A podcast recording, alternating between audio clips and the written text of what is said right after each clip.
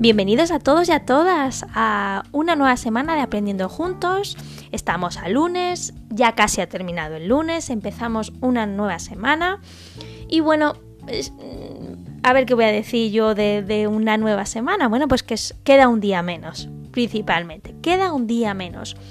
Eh, bueno, no os voy a adelantar qué es lo que vamos a hablar esta semana, prefiero que lo vayamos descubriendo a lo largo de los podcasts. Y me gustaría pasar directamente ya a lo que es el podcast. Tengo muchas ganas de compartir el tema con vosotros hoy y además de compartir y no pasarme de tiempo, gestionar bien mi tiempo con los minutos que tengo para compartir y aprender con vosotros. Así que, empezamos.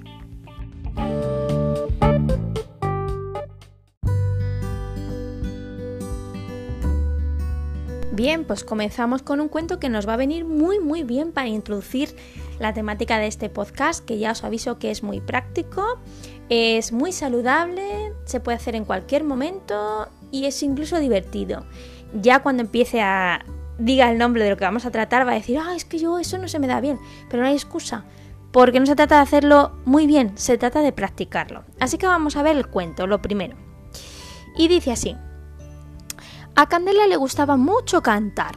Candela cantaba a todas horas, desde que se levantaba hasta que se acostaba. Incluso, metida en la cama, seguía cantando, hasta que se quedaba totalmente dormida. Pero un día Candela dejó de cantar. Al principio nadie le dio importancia, pero después de unos días todos los que se la conocían empezaron a preocuparse un poco. Candela estaba demasiado callada. ¿Por qué no cantas, Candela? le preguntaron todos. Ella respondía que no tenía ganas o que ya estaba aburrida de tanto cantar. Un día, la maestra dijo en clase que había preparado un número especial para el Festival de la Amistad para que todos los años celebraban en el colegio. Este año prepararemos un nuevo musical, pero en vez de cantar todos juntos, como hemos hecho otras veces, cantaréis de uno en uno. Oh, todos los niños aplaudieron entusiasmados. A todos les encantaba cantar, pero la maestra no había acabado, así que les pidió silencio y continuó diciendo, aunque todos tendréis un papel muy importante en el número, requiere además de un protagonista, así que haremos una pequeña prueba entre los que deseen el puesto de solista. ¿Quién quiere probar suerte? Todos los niños levantaron la mano, todos menos Candela. La maestra se quedó un poco sorprendida, pero no le dio demasiada importancia. Durante los días siguientes los niños no hablaron de otra cosa, todos menos Candela, que no fue al cole porque se había puesto mala. El día que Candela regresó al colegio, después de varios días con fiebre, bueno, estaba resfriada con faringite y la pobre, coincidió justo la prueba de canto para elegir a la solista o el solista. Claudia, que era una de sus mejores amigas, se acercó a ella y le dijo Ya sé que ya no te gusta cantar, Candela, pero podrías intentarlo. Lo mismo le vuelves a coger un poco el gustillo y el truquillo. Eso es imposible, dijo Candela. A nadie puede gustarle una voz como la mía. ¿Qué le pasa a tu voz? preguntó Claudia. A mí siempre me ha gustado tu voz. Eso es que no las has escuchado muy bien, dijo Candela. ¿No te has dado cuenta de que es cavernosa? Parece que canto desde una tumba. Eso es porque tu voz es bastante grave, dijo Claudia. Por eso mola tanto. ¿Qué dices? exclamó Candela. Ni los niños tienen la voz tan grave, o como quiera que se le diga. ¿Y qué más da? dijo Claudia. Yo tengo la voz tan aguda que a veces parece que pongo voz de pito. ¿Y Marta? ¿Has oído hablar a Marta y a cantar a Marta? Cuando no estás dice que ya le gustaría a ella ser capaz de cantar tan dulce, afinado y con tantísimo sentimiento como cantas tú. Tendrás una voz grave, pero tu forma de cantar es la envidia del colegio, seguro que de la ciudad entera. Tienes una forma de cantar y un timbre muy peculiar. No sé, hace poco me dio por pensar que tenía una voz tan diferente de la que tenías, tenéis, y que no sé, que no podía ser tan bonita cuando porque es muy diferente, dijo Candela. Ser diferente es lo que te hace especial, dijo la maestra, que había escuchado la conversación de las dos niñas. No cantas bien porque tu voz sea más o menos melodiosa, ni tampoco te hace tener mejor voz el que seas más o menos aguda. Venga, cántanos algo, por favor. Candela se colocó delante de los compañeros, cerró los ojos interpretó a capela uno de sus temas favoritos, que es Over the Rainbow. Cuando acabó se hizo el silencio. Tras unos segundos que se hicieron interminables para ella, todos los niños se levantaron y empezaron a aplaudir. ¡Candela! ¡Candela! gritaban todos. Es la hora de votar. ¿Quién será la solista o el solista? dijo la maestra. Los niños se miraron y volvieron a gritar. ¡Candela! ¡Candela! Entonces, lo tenemos claro, ya tenemos solista. ¡Candela! Ese día Candela volvió a ser la de siempre y perdió el miedo a ser ella misma.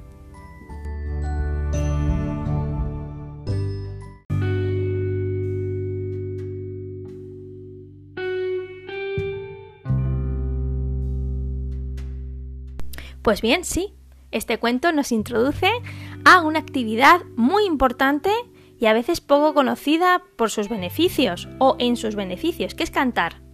Y cantar vamos a ver desde el ámbito del beneficio eh, psicológico, físico, emocional, cantar solos, cantar juntos, también un poco qué efectos tiene sobre los niños y finalmente un poco de cómo puede ser un elemento catalizador y canalizador de eh, emociones y sentimientos y situaciones un poco difíciles de gestionar o muy difíciles de gestionar. Vamos a basarnos en diferentes eh, blogs y artículos. El primero es mejorconsalud.com y dice los siete beneficios de cantar que quizás no conozcas. Dice, eh, ¿conocen los múltiples beneficios de cantar? No importa si lo haces en público o en soledad, ya que sea como sea, esta actividad no solo puede llegar a ser muy divertida, sino que además trabajas muchas partes del cuerpo. Siete beneficios de cantar que posiblemente no conocías. Primero, la segregación de endorfinas. Científicos japoneses hicieron un estudio con un ratón sobre si la capacidad de cantar era algo innato o no. Cuando las madres cantan a sus bebés en la cuna antes de dormir, están ayudando a que esa música segregue las endorfinas en el bebé. La endorfina es una hormona que favorece el bienestar de las personas. Asimismo, el canto podría tener el mismo efecto en los adultos. Por ello, no importa que cantes bien o no, el proceso sigue siendo el mismo para todo el mundo. Además, ayuda a crear vínculos. Es posible que quienes participen en grupos de canto se sientan conectados con sus compañeros en poco tiempo. Esta conexión podría ser incluso mayor que en otros grupos relacionados con las artes, como puede ser la artesanía o incluso la escritura. Algunos científicos lo llaman el efecto de romper el hielo y se debe a que quienes cantan sienten que no hay presión a su alrededor. Además es bueno para el corazón. Cantar es un ejercicio aeróbico. Por lo tanto, cuando lo hacemos, estamos ejercitando los pulmones, estimulando el sistema circulatorio, obliga a tus músculos a trabajar más, incluso si cantas sentado. Se podría decir que cantar es casi como practicar yoga, ya que te permitirá hacer respiraciones grandes y lentas. Es el en el proceso tu ritmo cardíaco comenzaría a disminuir. Cuarto, ayuda a combatir los ronquidos. El ejercicio de los músculos de la garganta generado por el canto podría ayudar a combatir esos terribles sonidos. Aunque los motivos por los que una persona ronca son variados, pero uno de ellos es que los músculos de las gargantas podrían estar debilitados. Por lo tanto, el canto ayudaría porque los músculos de esa zona recuperarían su fuerza. Quinto, ayuda a las personas con asma. Cuando cantas, estás respirando de una manera más profunda y lenta. Esto es muy beneficioso si tienes problemas respiratorios. Además, se mejora un poco la función pulmonar y reduce los síntomas de personas que sufren asma. Además, se reduce el estrés. Otro de estos beneficios del canto es que nos ayuda a conseguir una frecuencia cardíaca más baja y reduce el estrés. De hecho, se suele usar el canto para ayudar a pacientes que sufren de circunstancias psicológicas y fisiológicas duras. Y finalmente, 7. Canta para ser más feliz y más sano. Según un estudio llevado a cabo en Finlandia, invertir solo 10 minutos al día cantando tus canciones preferidas Ayuda a mantener tu mente en forma. Esta actividad reduce el envejecimiento del cerebro y promueve la memoria. Además, cuando cantas, refuerzas tu capacidad de autosanación. Esto te ayudará a sobrellevar tus trastornos de sueño y enfermedades circulatorias. Muchos psicoterapeutas definen cantar como la respiración estructurada, que explica el efecto fisiológico de la respiración profunda abdominal. Al cantar, dicha respiración se conserva y se traduce en un masaje para tu intestino y un alivio para tu corazón. Dado que esta respiración suministra aire a los pulmones, permite impulsar y favorecer la circulación sanguínea al tiempo que mejora la concentración y la memoria. Al reforzar la actividad de los nervios parasimpáticos, el canto remedia la actividad nerviosa del organismo y proporciona tranquilidad, lo cual es una cura fundamental para el estrés asociado a la vida moderna.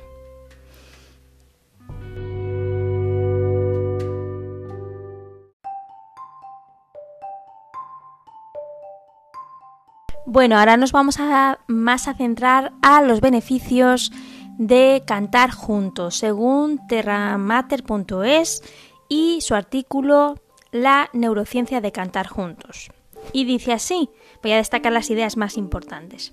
Las emociones positivas que obtenemos al cantar con un grupo son una especie de recompensa evolutiva por cooperar unos con otros. La investigación sugiere que la creación de música en conjunto evolucionó como una herramienta de cohesión social. Grupos y tribus cantaban y bailaban juntos para fidelizar, transmitir información vital y enfrentarse a sus enemigos.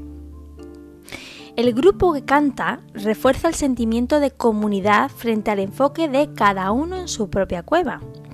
En diversos estudios se ve que aquellos que cantaban juntos estaban fuertemente unidos y sobrevivieron.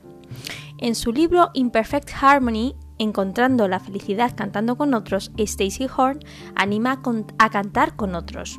porque Es una infusión del tranquilizante perfecto, ese que calma los nervios y eleva el ánimo.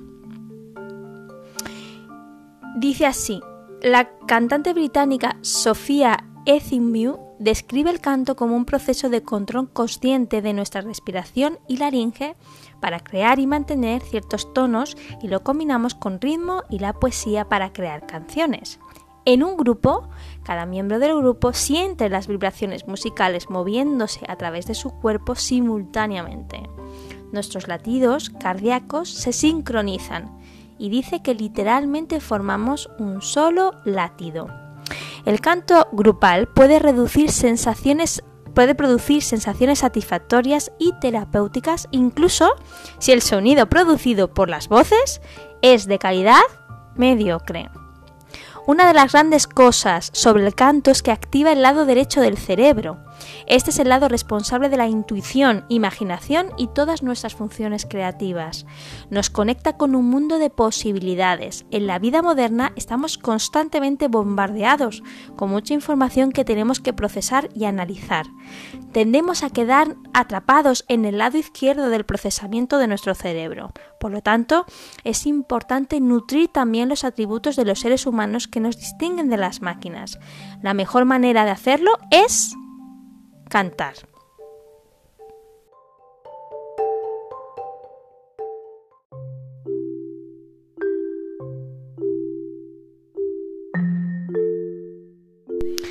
¿Y qué beneficios tienen para el cerebro infantil cantar? ¿O cantarles? ¿O cantar con ellos? Según el blog etapainfantil.com, hay cinco ventajas de cantarles a los niños. Primero, estimula la maduración cerebral. Un estudio realizado en la Universidad de Munter, en Alemania, en colaboración con el Departamento de Salud Pública, encontró que cantar desde una etapa temprana estimula los procesos madurativos del cerebro. Para arribar o a llegar a estos resultados, los investigadores les aplicaron algunos exámenes cognitivos a los niños que, asistían a 500, bueno, sería eh, guarderías, ¿no? Distribuirlo a lo largo de todo el país. Los resultados mostraron que el 88% de los pequeños que cantaban con frecuencia presentaban un mayor desarrollo madurativo en comparación con el 44% de los pequeños que apenas cantaban o no lo hacían nunca. Además, favorece la neuroplasticidad. Cantar o tararear una canción es un ejercicio excelente para activar los dos hemisferios cerebrales y estimular la neuroplasticidad. Así lo demostraron un estudio realizado por Harvard Medical School, en el que se utilizó imágenes de resonancia magnética funcional para analizar los efectos del canto en el cerebro. Según estos neurocientíficos, cantar con regularidad fomenta el desarrollo de algunos procesos cerebrales, a la vez que incrementa el número de sinapsis y mejora la conectividad entre las neuronas, lo cual mejora la capacidad del cerebro para dar respuestas más adaptativas. Tercero, Mejora la atención y la concentración. Cantar no solo es entretener, sino que también es una alternativa perfecta para estimular la concentración en los niños y mejorar su atención. De hecho, es un tratamiento muy efectivo para los pequeños que padecen trastorno por déficit de atención e hiperactividad, lo que sucede es que al cantar el sistema cardiovascular se activa y la circulación sanguínea y la capacidad pulmonar aumentan, lo cual estimula la oxigenación del cerebro. Como resultado, se activan más áreas y el nivel de alerta aumenta, lo cual se refleja en, un mejor nivel atencional y de concentración. Cuarto, fomenta el autocontrol. La misma investigación realizada en Munter desveló que cantar también es una buena estrategia para desarrollar el autocontrol, a la vez que contribuye a estimular la sensación de bienestar y disminuye las respuestas impulsivas y violentas. Según los investigadores, esto se debe a que al cantar se estimula la producción de oxitocina, la hormona de la felicidad, cuya función consiste en reducir los niveles de tensión, ansiedad y fomentar la tranquilidad y el placer. Asimismo, cuando se canta se reduce la producción de cortisol, la hormona responsable del estrés que también desempeña un importante papel en las respuestas agresivas. Y finalmente, potencia el desarrollo del lenguaje. Cantar es un ejercicio estupendo para entrenar la articulación y la pronunciación en los niños, a la vez que contribuye a ampliar su vocabulario. La explicación llega de la mano de algunos estudios de la neurociencia, que han encontrado que al cantar se fortalece la conectividad entre las neuronas, a la vez que se crean nuevas conexiones neuronales en diversas áreas del cerebro infantil, específicamente en la región prefrontal, la base anatómica de las funciones cognitivas superiores, dentro de las que está el propio lenguaje.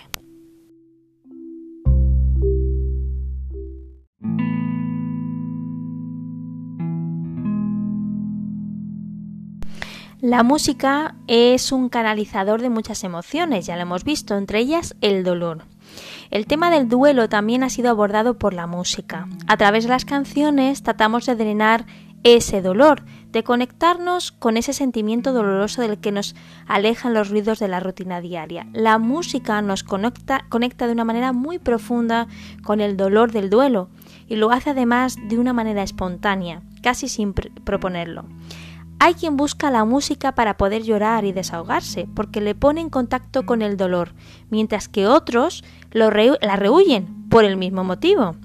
Esto ni es bueno ni es malo. Conectarse con el dolor de la pérdida a través de la música puede ser tan beneficioso como hacer un ejercicio de introspección o permanecer junto a la tristeza y la pena sin tratar de evitarla. La razón es que hay personas a quienes le ayuda mucho sentir el duelo y usan la música para drenar, como quien ve una fotografía o películas, es decir, que conectan con sus emociones. De hecho, en este artículo de Fundación MLC.org nos da una lista enorme de canciones que hablan precisamente del duelo. Por ejemplo, Tears in Heaven de Eric Clapton, Candle in the Wind de Elton Jones, Dance with My Father de Celine Dion, Terry's Son de Bruce Springsteen, The Show Must Go On de Queen, Hallelujah de Leonard Cohen, Missing You de First Lady, pues Knocking on the Heaven's Door de Bob Dylan, Tú no tienes alma de Alejandro Sanz, Mi lamento de Dani Martín, eh, Profundo valor de Marta Sánchez, Eras tú de Merche, Mi unicornio azul de Silvio Rodríguez, canciones de duelo que por la muerte de un ser querido o la pérdida de alguien, ¿no? Todas estas canciones han hecho fluir lágrimas a sus personas, porque como dice Oscar Wilde, la música es el arte más cercano de las lágrimas y del recuerdo. O como León Tolstoy dice, la música es la taquigrafía de las emociones. Así que úsala para recordar, úsala para drenar dolor, úsala para sentirte mejor, pero no dejes de estar en contacto con un recurso tan poderoso para el propio ser humano.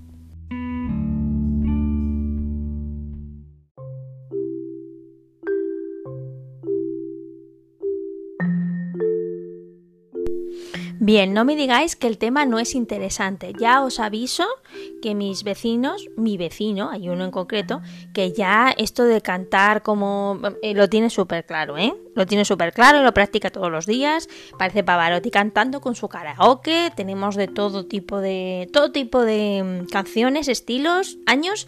Y bueno, pues ahí, pues oye, mira, está practicando lo que estamos diciendo este, en este podcast. ¿Por qué lo traigo a colación? Pues por la misma razón que lo que he ido haciendo los anteriores podcasts, porque creo que a veces hacemos las cosas por rutina o las hacemos cuando así, espontáneamente, y no nos paramos a reflexionar a veces en el beneficio que tiene para nosotros. Así que si tenemos una herramienta como es cantar, una herramienta como es la voz, una herramienta como es la música y las ganas de gestionar este tiempo, gestionar este espacio que es quedarse en casa y gestionar nuestro crecimiento personal, pues qué mejor que cantar. No, no hace falta que cantes bien o mal, no pasa nada. No se trata de hacerte de repente un Pavarotti, María Carey, Winnie Houston, que si verás que hay gente que tiene ese don, que estupendo, maravilloso. Pero quien no lo tenga o quien sienta que no lo tenga, que no pasa nada. Que lo importante es saber qué es beneficioso para nosotros que es beneficioso para la gente que nos rodea y que además nos hace bien física, emocionalmente, psicológicamente y además también, también, y vamos a hablar del tema un poco, también nos ayuda a drenar aquellas emociones que no son tan agradables y que, y que sentimos. Yo no, ya no hablo de un duelo, que también habrá gente que por esta situación tristemente haya esté pasando por un duelo y aquí estamos apoyando y aportando nuestro granito de arena en intentar acercarnos a esas personas en, este, en esa situación tan sumamente difícil. Eh, y más, o sea, es la pérdida de un ser querido, pero además en esta situación. La música y cantar no solamente ayuda a, como hemos leído ahora, sino cuando un día que nos sintamos más nerviosos, en otro aspecto, o sea, quiero decir, en otra situación nos sentemos más nerviosos, ansiosos, sobrepasados, eh, cansados, em, tristes, eh, echando de menos eh, a, nuestro, a las personas que no tenemos cerca, nostálgicos, melancólicos, no pasa nada, no pasa nada, las emociones están ahí para algo, son señales, los sentimientos también, y es importante sentirlos, reconocerlos, identificarlos, y canalizarlos mm, por muchas formas, cada uno escogerá la suya y yo os ofrezco otra, cantar. A mí me encanta cantar nos iba a cantar algo, pero tengo un poco la voz así con la alergia, un poco chuchurrío, así que, bueno, os podré cantar el cumpleaños feliz mañana. En vez de acertijo, pues os canto el, cumpleaños feliz, que alguno será terminando este mes o el próximo, así que no hay problema. ¿eh? Mm, cantar cumpleaños feliz es una prueba de fuego para toda voz que se precie, así que prometo hacerlo mañana y me ha gustado mucho este tema.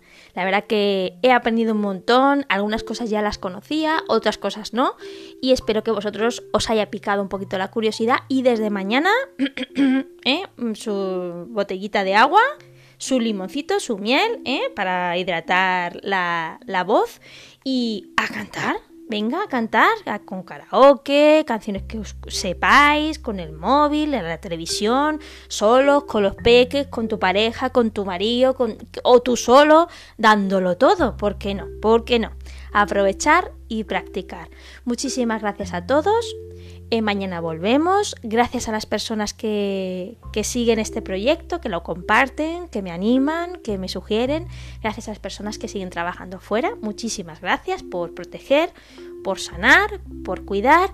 Y muchas gracias a esos papis y a esos peques que son ejemplo y han sido ejemplo y están siendo ejemplo de que el derecho a salir eh, lleva unas, unos deberes y esos deberes son eh, ser responsables con las medidas de seguridad de nuestros pequeños cuando salimos. Así que muchísimas gracias por esos padres, esos adultos que cuidan esos deberes y esos derechos y a los demás pues ánimo con el proyecto que, que supone salir a la calle con las medidas de seguridad. Poco a poco lo iremos consiguiendo, pero es verdad que ayer no fue en muchos sitios y en algunos barrios y sitios y calles no fue el mejor ejemplo para nuestros niños. Pero bueno, hoy hemos tenido otra nueva oportunidad y esta semana, cada día de esta semana y las que siguen, puede ser un buen momento para poner en práctica esas medidas de seguridad por el bien de todos. Gracias y hasta mañana.